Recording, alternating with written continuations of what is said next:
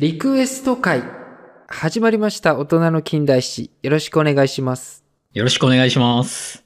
今日はね、ちょっと冒頭にも言ったんですが、以前ちょっとコメントをいただいてた件で、リクエスト会となります。一部ちょっと省略しますが、コメントを読ませていただきます。ジミー・ドーリットルさんからいただきました。はい。こんにちは。いつも楽しく聞かせていただいてます。歴史オタク受験期の中学生です。毎回あるオープニング後の今日は長丸がどんな〇〇を見せてくれるのでしょうかの無理やり感が好きです。さて、おときんさんでは第10回に特攻兵器回転について取り上げていたのが特に印象的です。戦争って人の考えをこんなにも変えてしまうものなのかととても恐怖を覚えました。さて、第二次世界大戦中の日本では回転以外にも桜花や伏竜といった特攻兵器が使われていたので、それについても取り上げていただけると嬉しいです。また、日本でも原爆開発が行われていたことについて取り上げてみても面白いのではないでしょうか。長文失礼しました。これからも頑張ってください。っていただきました。はい、ありがとうございます。で、このコメントの中の今日は日本の原爆開発についてリクエストいただきましたので取り上げたいなと思ってます。おー、はいはい。じゃあぜひよろしくお願いします。じゃあ早速なんですけど、まあ日本の原爆開発っていうことで、まあ日本と原爆っていうとさ、どうしてもまず日本はさ、被爆国家なわけじゃん。唯一の。うんうん。だから、日本が作ってたっていういうよりはさ、日本は被害を受けたっていう印象の方がもう圧倒的に強くって、ああ、はいはい。そう、原爆を実は作ろうとしてたっていうのを意外と知らない人も結構いるんじゃないかなっていうところで、ちょっと今回は、まあ、リクエストもいただけたっていうところで、せっかくなんでちょっと触れておきたいなっていうところですね。はい。お願いします。はい。まあ、あの、ご存知の通り、初の原子爆弾は、1945年の8月6日に広島に落とされたっていうところで、で、それで同じ年の、まあ3日後だね。8月9日には長崎に落とされて、で、それで日本っていうのは終戦を迎えていくわけなんだけれども、はい。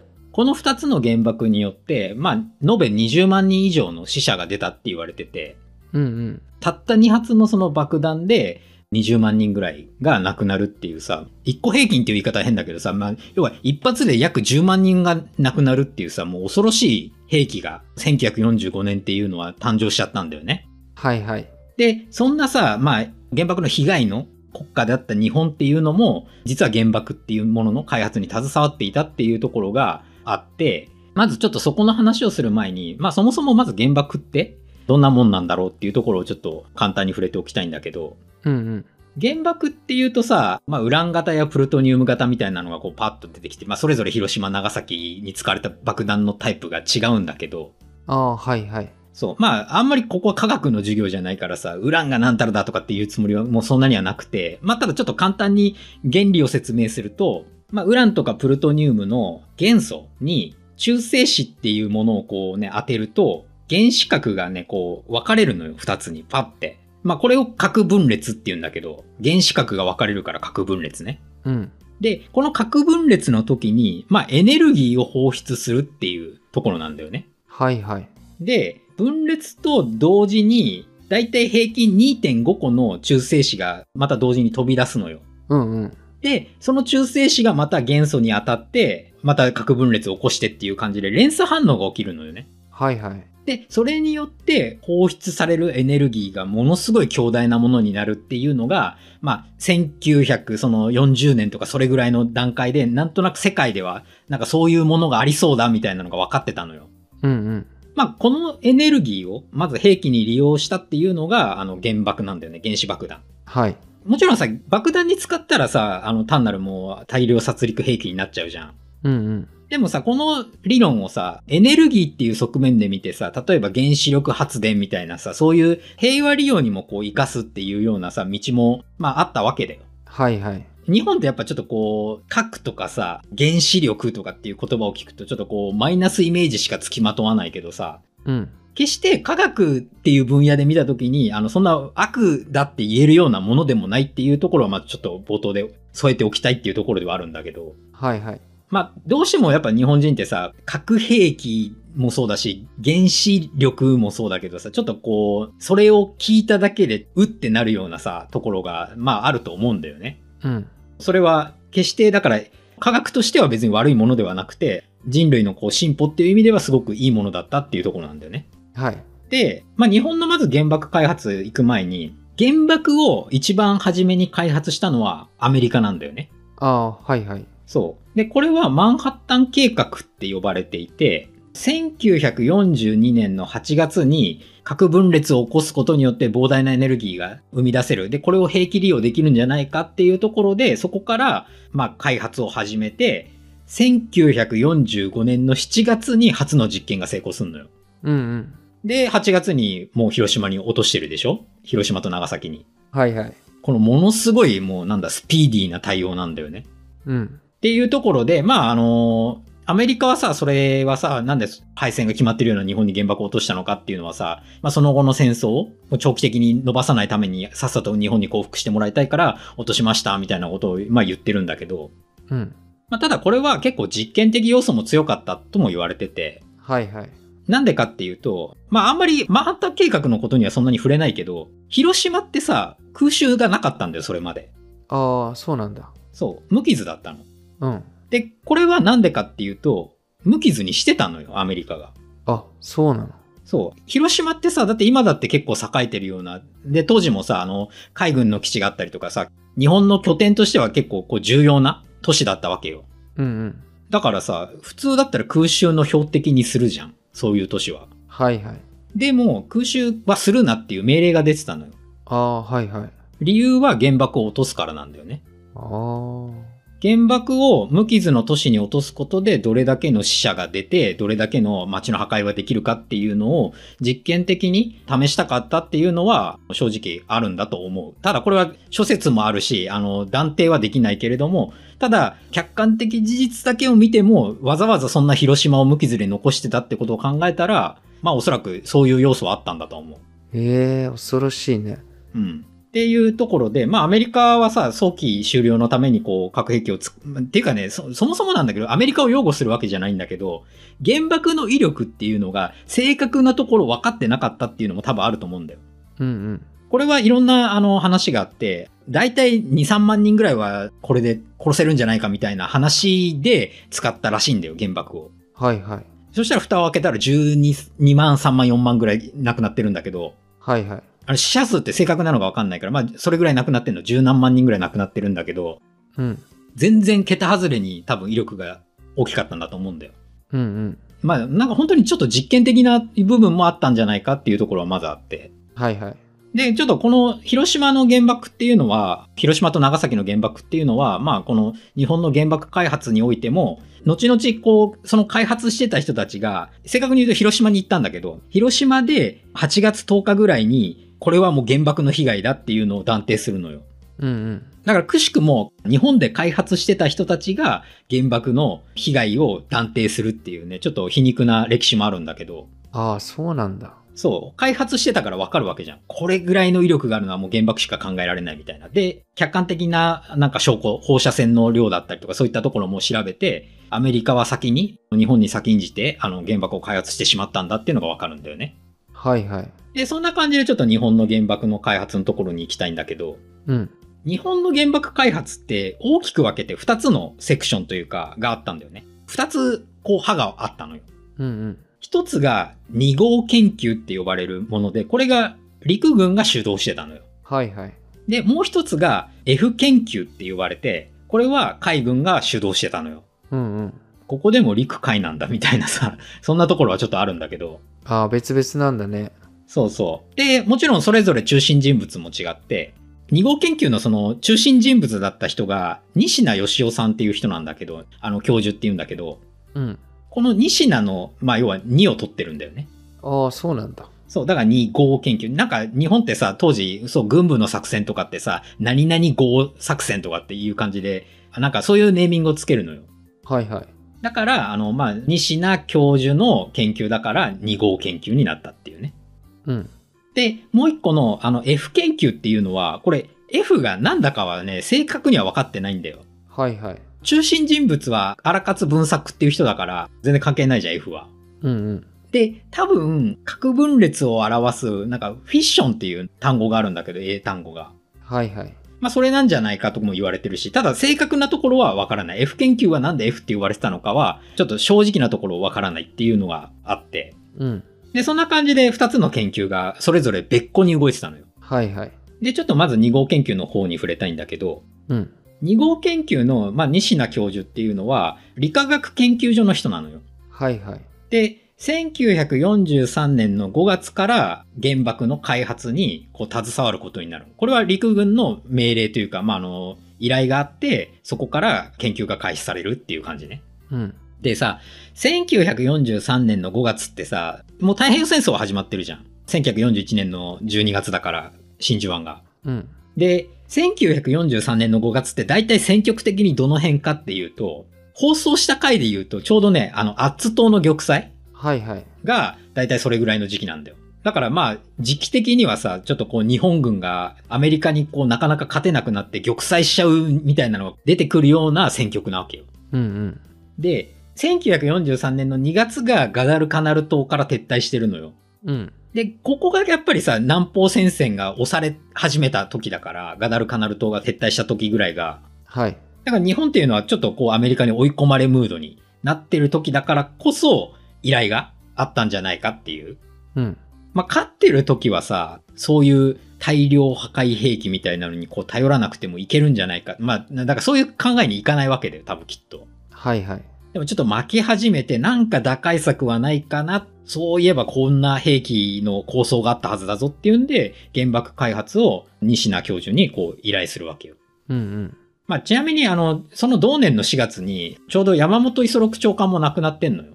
ああ、はいはい。ミッドウェーまではさ、結構押せ押せだったのがさ、だんだんだんだんこう形勢が逆転されてきて、一番トップだった山本五十六も殺されちゃうような、そんな感じの、結構劣勢に切り替わるようなタイミングで、とにかくこの原爆開発っていうのは始まったんだよね。うん。だからまあ、あの、軍部っていうのはこの新兵器にものすごく期待するわけよ。はいはい。で、ちょっと話ずれるんだけど、原爆のさ、仕組みの時にさ、ウランとかっていう話をしたじゃん。うん。ウランって言っても、ウランにもちょっとこう、何個か種類があって、原爆に使えるウランっていうのはウラン235っていうものなんだよ。はいはい。で、採掘できるウランっていうのは、ウラン238って言って微妙に違うのよ。うんうん。核分裂反応を起こすのはウラン235だから、日本としてはウラン235が欲しかったのよ。はいはい。だから、ウラン238から濃縮とかいろんなことをしてウラン235を取り出すっていうことが、この研究の最大の課題だったわけね。はい。で、当時、そのウラン238から235をこう分離させる方法っていうのが4つ知られてて、うんうん。ちょっと順番に言うけど、熱拡散法っていう、まあ熱を使うもの。あと、気体拡散法っていう、まあそれも文字通りだね。で、電磁法っていう、まあ電気だね。で、あと、超遠心法っていう、遠心力でやるっていうやつなんだけど、この4つの分離法があったのよ。はいはい。で、日本は、とにかくさ、もう追い込まれ始めてたわけじゃん、もう戦局は。うんうん。だから急いでたの。とにかく早く開発したい。で、プラス、やっぱ戦時中だからさ、なかなかこう、資材っていう部分でもなかったわけよ。はいはい。ほら、武器作るためにさ、民間のこう、鉄は回収してさ、溶かして武器にしてとかってやってたわけじゃん。うん。そんなんだからもちろん研究とはいえさ、なかなかこう、何か資材を用意するっていうのも結構大変だったわけ。うんうん。だから、利権は一番手間がかからなそうな方法にしようっていうんで、熱拡散法が一番手間がかからないって言われてたから、熱拡散法を採用するんだよね。うん。とちなみになんだけど、アメリカはマンハッタン計画で全部の方法を試してるのよ。ああ、そうなんだ。そう。で、これってさ、まあ、考えてみりゃ当たり前だよねっていう、全部試すでしょ、普通。うんうん。で、日本っていうのはやっぱりさ、ちょっとそこがまず、まあダメだった点っていうか、もうそれしか取れなかったんだろうけど、やっぱりアメリカとの差はそこでまず生まれたよねっていうところだよね。はいはい。アメリカは4つ試して、4つの中で一番、まあ効率が良かったり、あの、やりやすかったりとか、そういったものをこう組み合わせて最終的に原爆にしていくのよ。うん。日本はさ、もう4つのうちの1個しか選んでなくて、まあこれちなみに最終的にダメになるんだけど、結局もう代替が効かない方法しか取れなかったのよ。だから、まあ結局開発は最終的にはダメになっちゃうんだけど、うん。で、研究をこう進めていくんだけど、戦局っていうのはどんどんどんどん悪くなっていくじゃん、こっからは。はいはい。で、1944年の7月、まあこれも放送でやったけど、サイパン島陥落して、いわゆる絶対国防圏が崩壊するんだよね。うんうん。で、絶対国防圏が崩壊すると何が起きたかっていうと、本土空襲が始まるんだよ。はいはい。まあ陸軍はさ、だからさ、これはもうマジでやばいぞっていうんで、とにかく西名研究室にめちゃめちゃ圧力もかけたりするんだけど、ここでちょっと当時の研究者たちの、まあこれは戦後に取材をした時に当時どうでしたかっていうちょっと取材の記録というかがあったんで、ちょっと読みたいんだけど、うん。研究者名はちょっと言わないね。いくつかあるから。まず1個目が、日本で原爆などできるわけがなかった。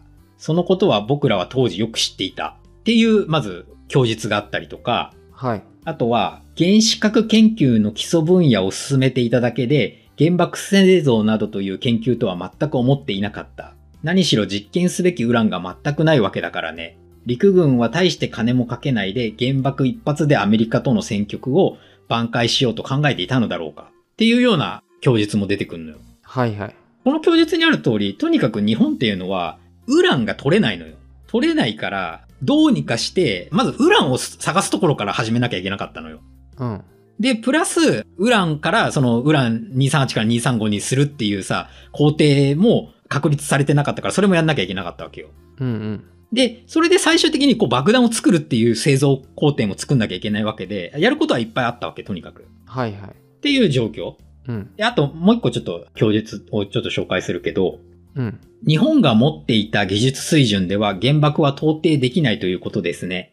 日本には材料がない上に製造技術そのものも全くなかったことになります。まあ、この供述はさ、要はさ、結果論を話してるからこういう風になっちゃうんだけど、ただ当時からやっぱり研究者たちっていうのは、こう疑心暗鬼というか、はあったんだろうなっていう気はする。うんうん。で、2号研究っていうのは、結局のところ、原子核の分裂の研究をしていただけで、原爆製造計画っていう名前にはもう程遠いような研究をやってたってことなんだよね。ああ、そうなんだ。だから分裂っていうのはさ、ただただそのエネルギーが出るっていうだけの研究なわけじゃん。うんうん。それを利用した、まあ、爆弾を作るっていうのが原爆なわけじゃん。はいはい。だから兵器開発の段階には全然いけてなかったんだよ。まず研究としては。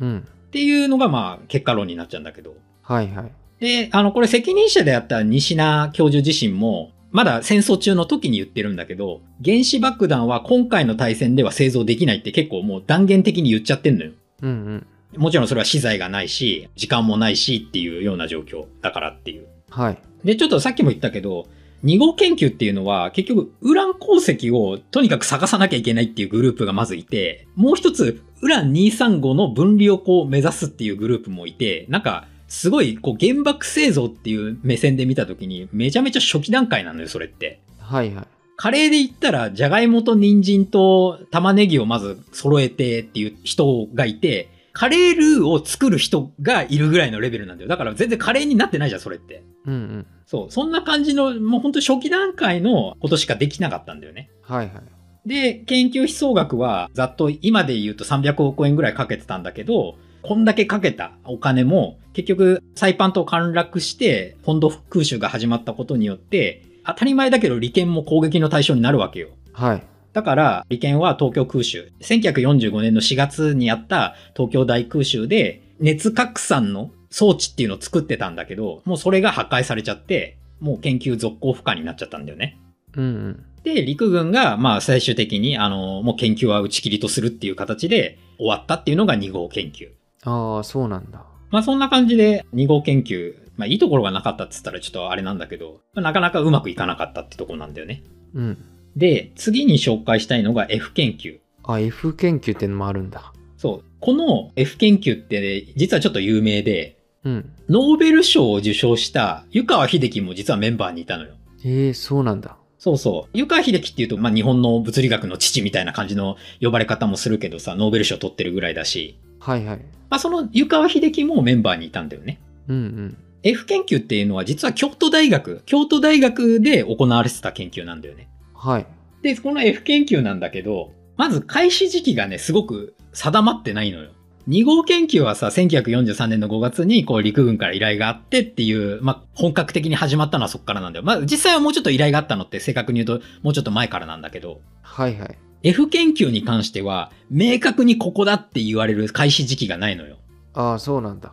そう。で、GHQ に、もちろんほらこういう原爆開発してたっていうさ、ことだからさ、GHQ とかもこういうの全部押さえてんだけど、GHQ の資料によると1943年のやっぱりこれも5月頃ってされてんだよ。はいはい。ただ、これ1941年ぐらいからもう言われてた。もう日本がアメリカにと戦争する前からちょっとそういう話はあったっていう説もあるし、ちょっとここは結構開始時期がバラバラなのね。うんうん。で、これなんで開始時期がバラバラなのかっていうと、中心人物だった荒勝さんが、まず人づてに依頼を受けたんだって。はい。海軍からこう呼び出し食らってさ、原爆を開発してくれって頼まれたわけじゃなくて、なんか人づてに依頼を受けたっていうところもあって、その依頼がだからどれだけさ、強い依頼なのかっていうのもよくわかんないじゃん。まず本人自身、荒勝さん本人自身も。うんうん。っていうのもあったし、荒勝さんのこれ性格なのかもしれないけど、じゃあ、こうやって組織を作ってみんなで一緒にやっていきましょうっていう感じじゃなくて、例えば、まあ、湯川秀樹がいたから湯川秀樹に、ちょっとこれ調査してくんないみたいな感じで、ちょっと個別にお願いをするみたいな。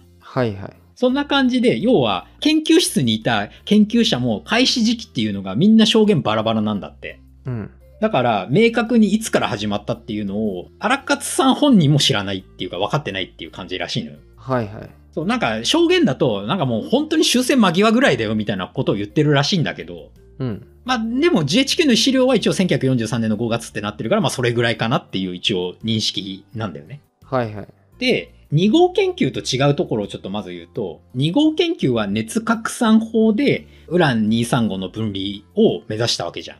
はいはい。こっちの F 研究っていうのは遠心分離法、要は遠心力で235を分離させるっていうようなものでの方向性で研究したわけよ。うんうん。で、これね、現代の科学的な部分で言うと、より近いのは遠心分離法の方なんだよ。の方が理にかなってるって言えばいいのかな。まあ、だから、F 研究の方が、まあ、着眼点としては良かったというか、まあ、惜しかったっていう感じなんだよね。うんうん。まあ、惜しかったって言っちゃってるからさ、まあ、これもうダメなっていうのはもう分かっちゃってるんだけど。うん。で、あと、F 研究っていうのは、2号研究と違ってさ、空襲を受けてないのよ。ああ、そうなんだ。そう。なんて言ったって京大じゃん。京都大学じゃん。うん。京都は空襲を受けてないんだよ。はいはい。ちょっと結構冒頭の方の話に戻るけどさ、京都も無傷で残されてたのね。うんうん。これは原爆の候補地だったっていうのも一つあるんだけど、ああ、はい。そう、アメリカ人の中で京都を、あ、やっぱり標的にするのを嫌がった人もいるんだよ。嫌がったっていうか反対した人がいて、ああ、そうなんだ。そう、それで無事京都っていうのは、まあ、空襲を受けることなく戦争を終えることができたんだよね。うんうん。まあ、だから、京大はさ、もちろん京都にあるわけだから、そこにある研究所だから、空襲は受けなくって、物理的な被害っていうのはなかったんだよね。ええそれはあれなのかな？京都が結構文化遺産があるからみたいな感じなんかな？それもある。ただ、うんもともと残ってたのは原爆の候補地だったからとは言われてる。ああ、そうなんだ。そう。京都だったり、広島だったり、あと、北九州の小倉だったり、新潟っていうのが候補地に上がってたんで、あと横浜か。うんうん。あ、横浜もなんだ。そう。ただ横浜はもうすでに空襲してて、めちゃめちゃもうなくなってたから、結構早期の段階で外されるんだよね。ええっていう感じで、まあ京都も結局そういう反対する人がいたから外れて、戦争が終わった先を考えた時に日本とこう仲良くしていかなきゃいけないっていうことを考えた時に、やっぱり京都をこうめちゃめちゃにしちゃうと、日本人に必ずしもアメリカ人っていうのはもう反感を買うだろうっていうのが分かってたから、京都っていうのはまあ最終的にまあ無事だったっていうところはあるんだよね。はいはい。そう。で、あの F 研究っていうのはさ、京都大学で行われてたから、まあだから運よく、そういった意味では空襲は免れたんだよね。だから物理的な被害っていうのは、まあとりあえずはなかったんだけど、うん。ただ、結局さ、あの2号研究でもそうだったじゃん。資材っていう部分。研究資材っていう面ではもう不足してて、ずっと困窮はしてたんだよね。はい。だから、物理的な被害はなかったけど、研究自体は、まあ最終的になかなか芳しくなくて、これも1945年、これ日付もちゃんと決まってるんだけど、7月21日、もう終戦間際だよね。うんうん。に、京都大学のその研究室と海軍で会合すんのよ。はいはい。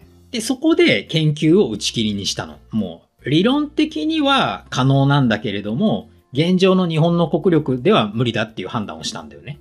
うんうん。で、F 研究っていうのはそこで、まあ断念するんだけど、そうはいはい。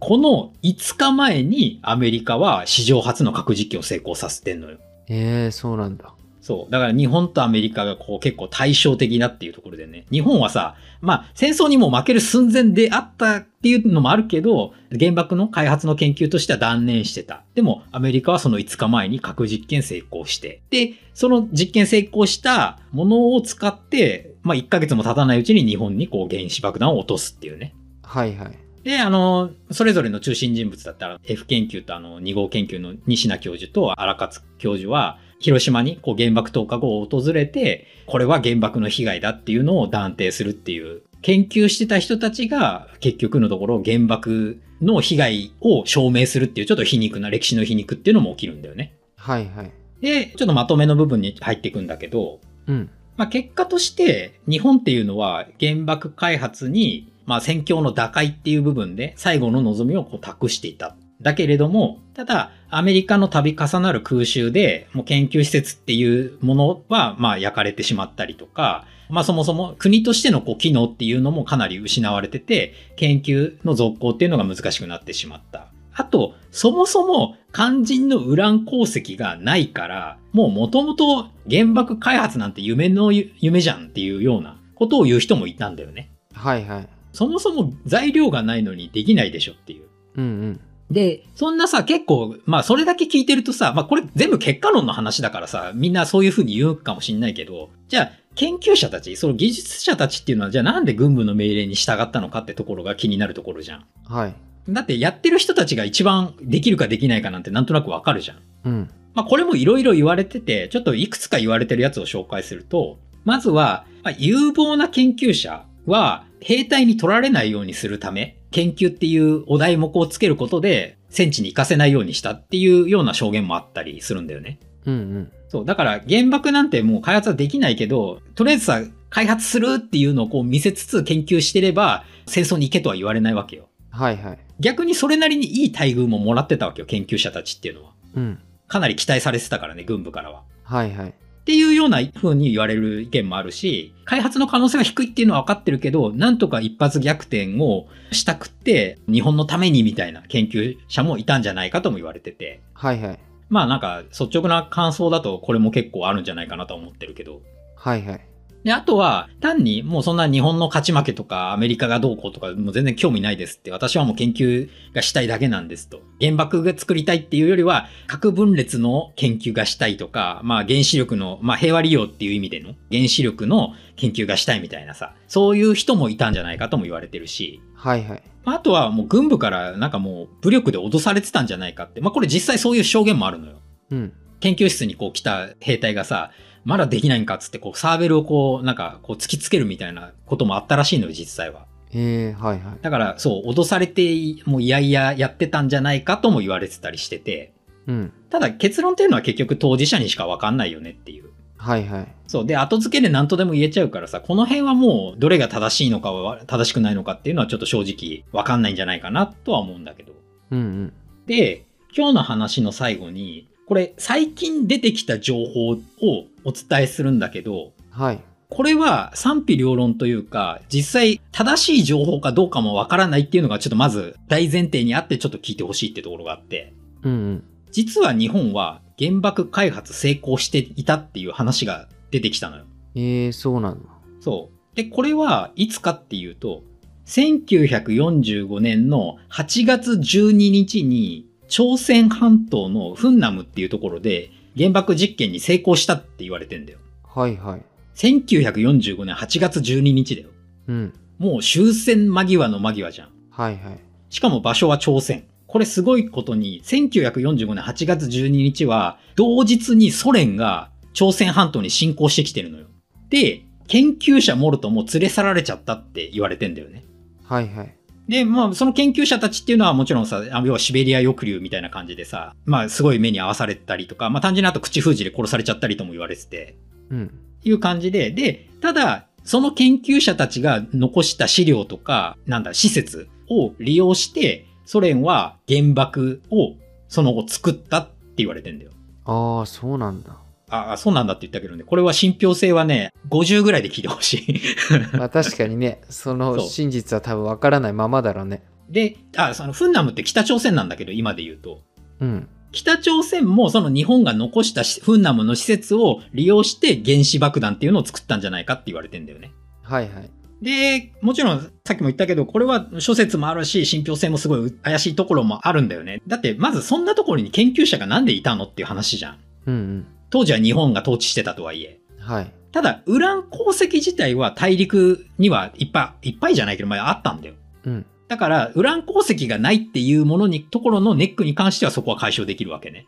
はいはい。だから、なんだろう、もう絶対嘘だとも言い難いし、かといって、いやもうそ、それは本当だともちょっと言えるような正確な情報ではないんだけど、うん。ただ大事なのは、なんで今頃こんな話が出てきたのかってとこなんだよね。はいはい。だってこんなのさ、別に、まあ、全員殺されたとも思えないから、多分生き残りもいるわけじゃん。実際、まあ、この話が本当だったとして。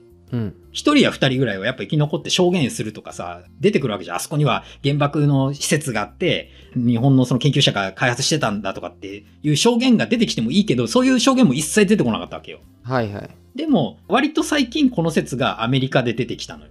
うん。で、これは様々な憶測があるんだけれども、一説によると、日本に核保有を暗に進めてるんじゃないかっていう説もあるんだよね。ああ、はいはい。これなんでかっていうと、今さ、核兵器不拡散条約っていうものが結ばれてて、うん。ちょっと今条文を読むけど、第9条の3なんだけど、この条約の適用上、核兵器国とは、1967年1月1日以前に核兵器その他の核爆発装置を製造し、かつ爆発させた国を言うっていうものがあって、はい。つまり、日本はもしこの1945年に開発できてたら、この核不拡散条約の核兵器国に該当するのよ。はいはい。まあ、簡単に言うとモテるんだよ。うん。例えばさ、その1967年以降にさ、核実験とかを行った国っていうのは非公式なわけね。はいはい。まあだから公式に認められてない核保有国じゃないわけよ。だから国名は伏せるけどさ、まあいくつかあるじゃん。まあ北朝鮮なんかもそうか。ちょっと言っちゃったね、今国名。つまり日本はもしここの1945年で成功していれば、核兵器国として国際的に、まあ、認められるっていう言い方は変だけど、要はそういう立ち位置になるわけよ。はいはい。っていうところで、アメリカがこの情報をポロってちょっと出してきたのは、もしかしたらそういうものを案に進めてるんじゃないかともちょっと言われてて、はいはい。まあそんな感じで今日ちょっと日本の原爆開発っていうところの話はちょっと終わりにしたいなと思います。はい。で、えっと、小太郎、まあぜひ感想をお願いします。そうだね。日本にいるとさ、学べる歴史というか、どっちかというと戦争の被害の歴史なんだよね。うん。展示とか行っても資料館行っても学べるのは日本がいかにこう被害を受けたっていう歴史でうん。こういう原爆を例えば作ろうとしてたって自分はほとんど知らなかったからうん。すごくいいちょっと学びにもなった回だったなって思いましたありがとうございます。はいああとさそのなんかウラン鉱石がさまあ日本はそもそも資源がないっていう話があってうん。なんかどっかの本で読んだけどあのドイツがさウランの鉱石の採掘が進んでてうん。であそこって物理学者とかが研究が進んでたって言われててさうん。でそれが日本よりも早く終戦が終わってアメリカがその研究者をさなんか抱きかかえたというかうん。なんかそういうのを読んだことがあってだからなんか一発目広島に落としたのはプルトニウムじゃなくてウランだったのはなんかそういう理由もあるんじゃないかっていう、まあ、これもあくまでもちょっと憶測も入っちゃってるけどうん。そうなんかそういうの聞いたことあるなと思ってそう、実際、あの、ウラン鉱石はドイツからもらおうとはしてたんだよ。で、ドイツから日本にこう、ウラン鉱石を積んだ、船だか潜水艦だかちょっと忘れちゃったけど、まあ結構な量を積んだんだけど、途中でアメリカに沈没させられちゃうんだよね。あそうなんだそう。で、結局日本の手には渡らずっていう。あそう、ただ、これもね、ちょっと信憑性が疑わしいところも実際あって、ドイツは送ったっつってんのよ。ああそうなんだそう。で、日本は届いてないっつってんのよ。うんうんまあ届いてないから届いてないんだけど。ってことはアメリカに沈められたんじゃないかっていうのが、まあ説だから。ああそうなんだそう。だからちょっとこういうのもちょっと信憑性が疑わしくって。で、実際日本とドイツって、良くも悪くも連携取れてなかったんだよね。そういう意味で。ああはいはいだって、普通に考えたら、ドイツがソ連と戦いに行った時点で日本はアメリカに行かないよねっていう連携するんだったら。はいはいただやっぱりなんかその辺が全然違うなことをやってたから、日本、ドイツ含め。そうだね。同盟してるって感じではない戦い方だね。なんか平行にお互い敵を作って戦いに行っちゃってるのがちょっとよろしくなかったよねっていう。ああ、まあそうだね。そう。まあそんな感じで今回は日本の原爆開発についてでした。はい。で、このね、実は収録をしている最中にですね、ちょっとコメントが一件来たのがあって、なんとそれが抜粋してちょっとだけ読ませてもらいます。ダイヤモンド付き騎士鉄十字勲章さんからいただいたやつで、日本は唯一の被爆国ですが、実は日本でも原爆開発がされていたということを最近知りました。なぜ原爆開発をしたのか、なぜ原爆を作らなかったのかなど解説していただけるとありがたいです。もう本当にこのタイミングすごいなって。この収録のタイミングで、だからさ、一回ちょっとこう、音声切った時にさ、見たらさ、あれ来てるって思ってこの内容だからね。びっくりだよ。びっくりしたね。そう。すげえタイムリーだなって、なんか盗聴されたみたいな。ということで、お二人のリクエストにお答えする形になった回になれば嬉しいなと思います。はい。概要欄にコメントを送るフォームがあるんで、よかったらなんか気軽に感想だったり、リクエストお願いいたします。はい、お願いします。ありがとうございました。ありがとうございました。